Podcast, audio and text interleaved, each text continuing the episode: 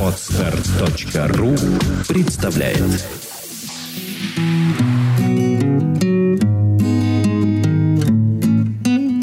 Здравствуйте, дорогие наши слушатели. С вами работает подкаст «Психология, мифы и реальность». И в эфире его ведущая Александра Иванова. Сегодня у меня в гостях Владимир Александрович Иванов. Сегодня наша рубрика «Истории с практики». И она вам полюбилась. Нам приходят вопросы по этой рубрике. Нам очень приятно, что вам эта рубрика полюбилась. Поэтому, Владимир Александровичу, вопрос. Что вы нам сегодня расскажете? Какие интересные случаи вы сегодня нам приготовили? Здравствуйте. Ну, собственно, интересный случай – это практика, которая была в течение долгого времени накоплена. И она еще раз подтверждает очень важную мысль. То мы часто пренебрежительно относимся к тем эмоциональным состояниям, в котором мы находимся тем чувствам, которые мы переживаем. И эти вот переживания чувств трансформируются в наши соматические заболевания. Ну, это называется как раз э, конвертация наших переживаний в соматическую реакцию. Ну, как это выглядит? Это работа психики такова, что человек испытывает какое-то переживание, но сознанием его не фиксирует, а ощущает какую-то соматическую боль. Ну вот одно из таких вещей. Значит, один из врачей частной практики города Зеленограда обратился с таким вопросом. Вот приходит женщина, абдоминальные боли, боли живота, причем острые боли, и две операции – когда вскрывают человека, ничего не находят и зашивают. По скорой помощи она туда попадала? Две госпитализации. То есть человек госпитализирован, это не обязательно по скорой помощи, просто факт, что это существует. Это две-три госпитализации в год было. В течение года. А возраст какой? А, за 50 уже было, 52 года. Небольшой уточняющий вопрос. То есть женщина госпитализировалась, хирург ее вскрывал, а, разрезали животик и и ничего не находили. Никаких... А живот болит? А живот болит. Почему остро болит? Стали разбираться, в чем дело. Стали готовить и обучать пониманию переживаний, обида, вина и стыд, и страх стыда. Вот тут-то как раз все обозначил. Как только стали работать с эмоцией страха вина, и тут же обозначилась боль в животе. То есть как раз мы вышли на то, что в момент переживания страха стыда у человека возникает боль в животе. Значит, здесь вопрос хирурга как бы не его пациент. Это не его угу. пациент. Что мы делаем? Мы активно прорабатываем вместе с ней страх стыда. Причем он был связан с тем, что э, страх стыда связан как раз с ситуацией э, дачной. Да, какие-то там документы нужно было, там переоформление, там или кто-то стройка что-то было. Это было, значит, острое переживание, которое с этого началось. И это долго продолжалось. И, собственно говоря, любое переживание страха стыда стало вызывать эту боль. А поскольку стыд – это вещь, которая постоянно с нами присутствует, или за нами, как я говорю, стыд надзирает и наблюдает, то испытание возникновения чувства стыда – это достаточно частое явление. И оно начинало сопровождаться где-то больше, где-то меньше. Таблетки удавалось э, снять эту боль, а бывали, когда это настолько, такое острое чувство, что приходилось госпитализировать человека. Ну, как раз оно ничего не показывает. А вот в этом частном Зеленоградском медицинском центре ее обследовали. Э, почему вас-то вызвали? К чему ну, пришли? Ну, потому что человек пришел в этот центр, спросил, говорит, что, как, как вы можете нам помочь? И тогда стал вопрос, как мы можем действительно помочь? Что происходило в этом медицинском центре? Почему был приглашен психолог? Дело в том, что проводимой диагностики... Скрининг который, Да, скрининг, совершенно верно, скрининг, который показывал, что, собственно говоря, система там, кардиосистема находится в норме, то есть как бы стресса нет. А почему было непонятно, возникает ощущение в животе. Э, было показано просто изменение, что она что-то изменяется. И тогда мы стали разбираться, в чем же вопрос-то. И вот вышли на страх стыда. И преодолев страх стыда, человек достаточно хорошо стал себя чувствовать. Дальше, господин, наблюдая человека в течение года, Э, мы не, не видели ни разу госпитализации. То есть можно сказать, что не всегда а, только кардиосистема обеспечивает стресс.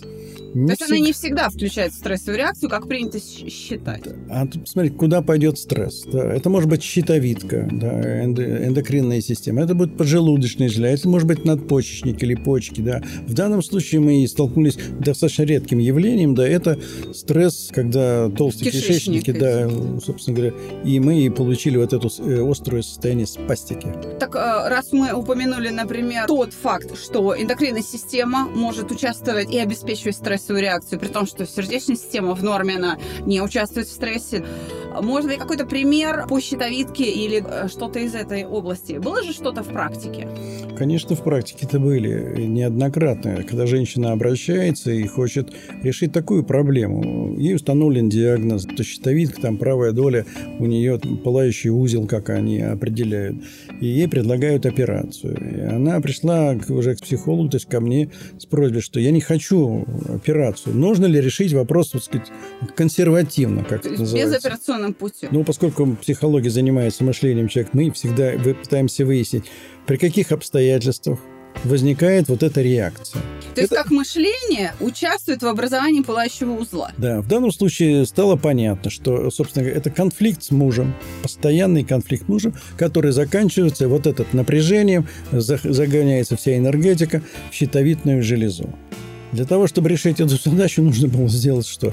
Ослабить это переживание, это обида и гнев на мужа. Вот когда решили эту проблему, э, ощущения, которые были в щитовидке, они исчезли. И она перестала ощущать эту боль и перестала ощущать саму щитовидку. То есть объем ее уменьшился. Поэтому говорить о том, что мы имеем отношение к таким решениям этого вопроса, безусловно. А мы можем предположить, почему в ее ситуации именно э, щитовидка э, участвовала? Почему туда приходил сигнал? Центробежный сигнал, почему в эту точку? Почему вот в ее случае, опять же, не там ни кожа, ни сердечные клапаны, там, ни кишки, ни яичники? А дело в том, что здесь рядом рядоположная система работает. А, она сдерживала свой гнев, который хотелось выразить словами. А поскольку эта зона находится рядышком, да, а отсюда сдерживание гнева трансформировалось вот в это ощущение а, то есть она была сосредоточена на том, чтобы не высказать что-то обидное мужу. Да.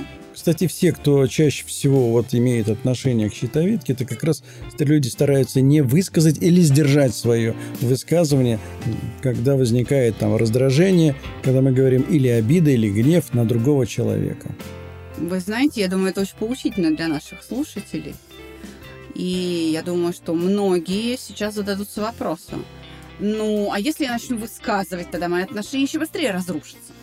Вы понимаете, у людей же обязательно будет вот это какое-то противоречие. Как его разрешить? Давайте так. А, мы должны как-то разрешить какую-то часть этой задачи.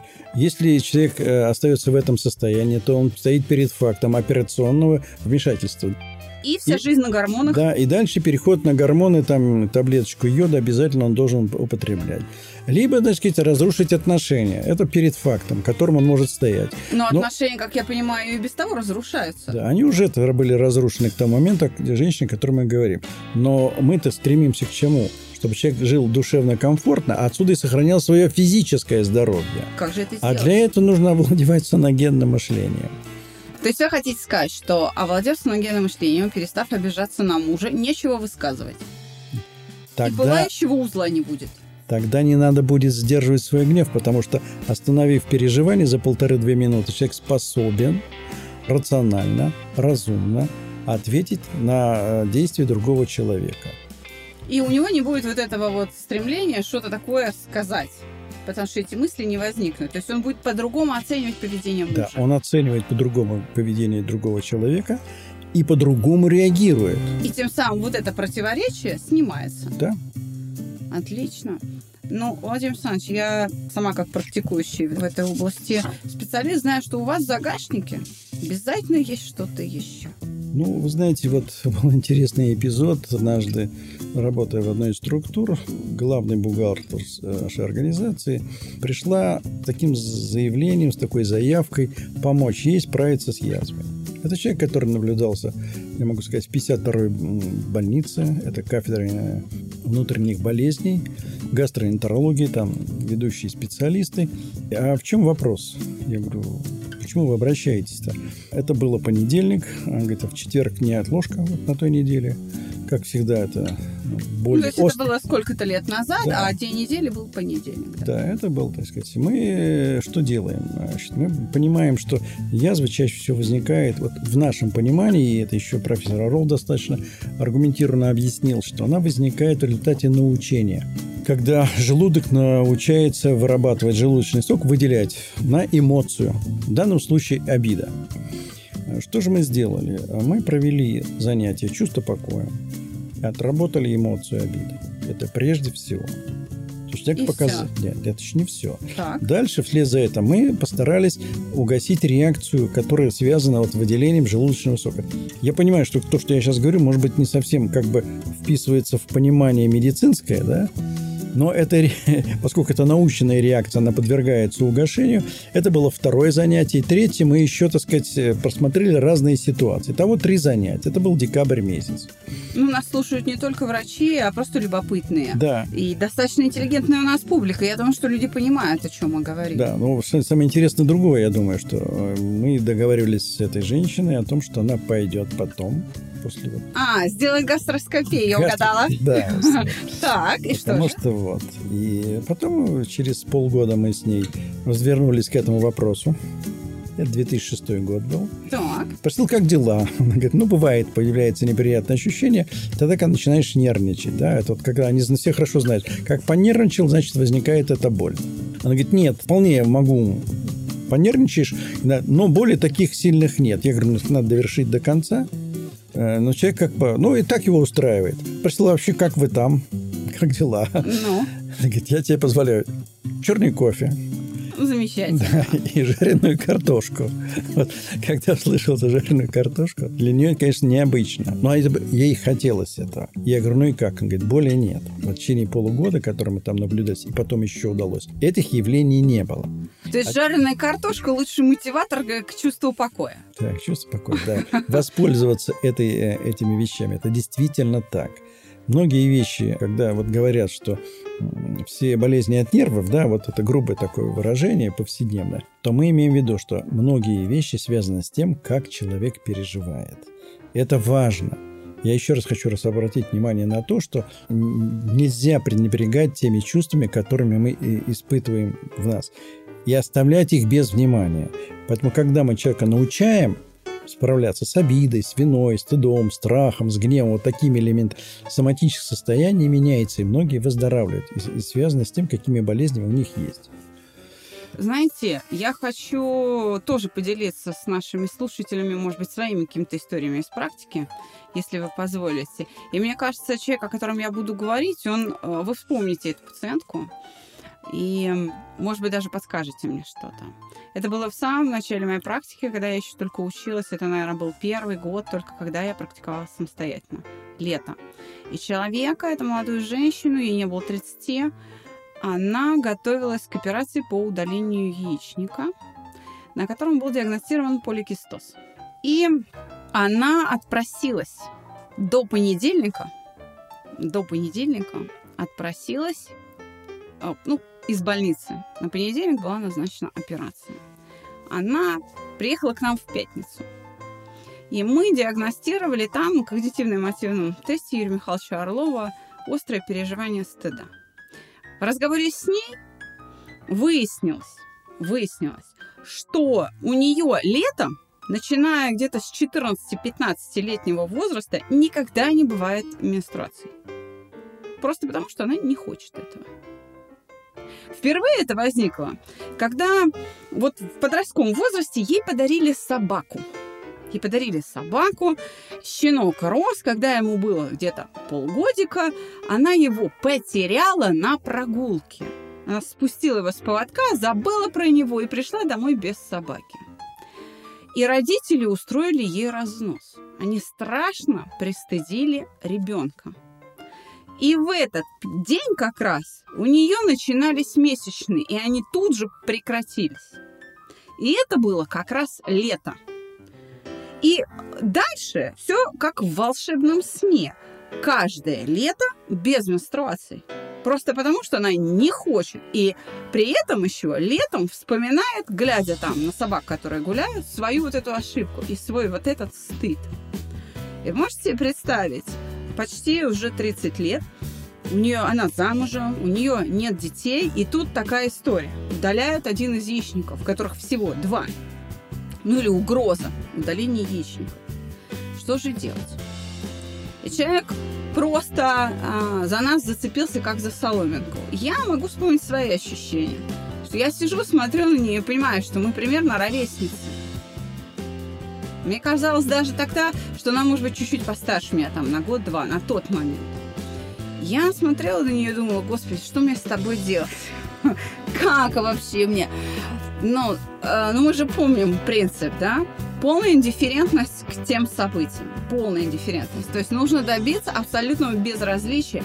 Можете себе представить, что у нее почти 15 лет хранилось в памяти это событие потери щенка и вместе с, событием хранились соответствующие этому событию ощущения в памяти. Она могла их вызвать по памяти, эти ощущения.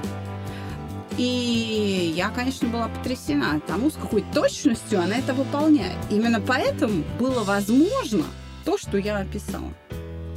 Для меня это было удивительно тогда. Если сейчас я ничему не удивляюсь, я думаю, что вас тоже, наверное, трудно удивить какими-то жалобами, с чем только люди не приходят. И если вы помните, я даже после чувства покоя выбегала к вам в соседний кабинет с вопросом, что делать дальше после чувства покоя. Оставил ее рисовать медитативную графику и прибегала с вопросом. И все, что вы мне сказали, разобрать стыд. Дальше мне приходилось выкарабкиваться самой. Я хочу сказать, что действительно Благодаря тому, что у человека настолько точная память, не только визуальная, да, не только образы хранятся, но и ощущения. Мы легко подняли эти ощущения и также легко их сняли. Если человек может их вызвать, он может их убрать. Что она успешно делала много лет летом. Легко это убрать. Повторили много раз. И дальше она сидит, смотрит на меня и задает философский вопрос. Этого хватит? Вы знаете, это был простой вопрос, который поставил меня в тупик. Я помню только о том, что нужно всегда извлекать из памяти какие-то общие принципы а, нашей работы, потому что нет никогда единого рецепта. А что вы же меня учили, как учил вас Орлов Юрий Михайлович, что в психологии нельзя быть ремесленником. Нельзя просто делай раз, делай два, делай три, опа, вот тебе результат. Нужно быть философом. И я начала лихорадочно перебирать в уме, боже мой, что же делать? Каковы основные принципы? Основные принципы для любого научения – это количество повторений. Совершенно верно.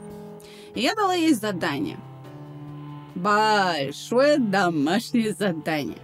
Что к чести этой барышни, надо сказать, она выполнила его. Когда во вторник она позвонила к нам на проект, позвала меня к телефону, что она нам сказала? Она сказала, что вы знаете, мне сделали УЗИ перед операцией. И кист нет, яичник чист.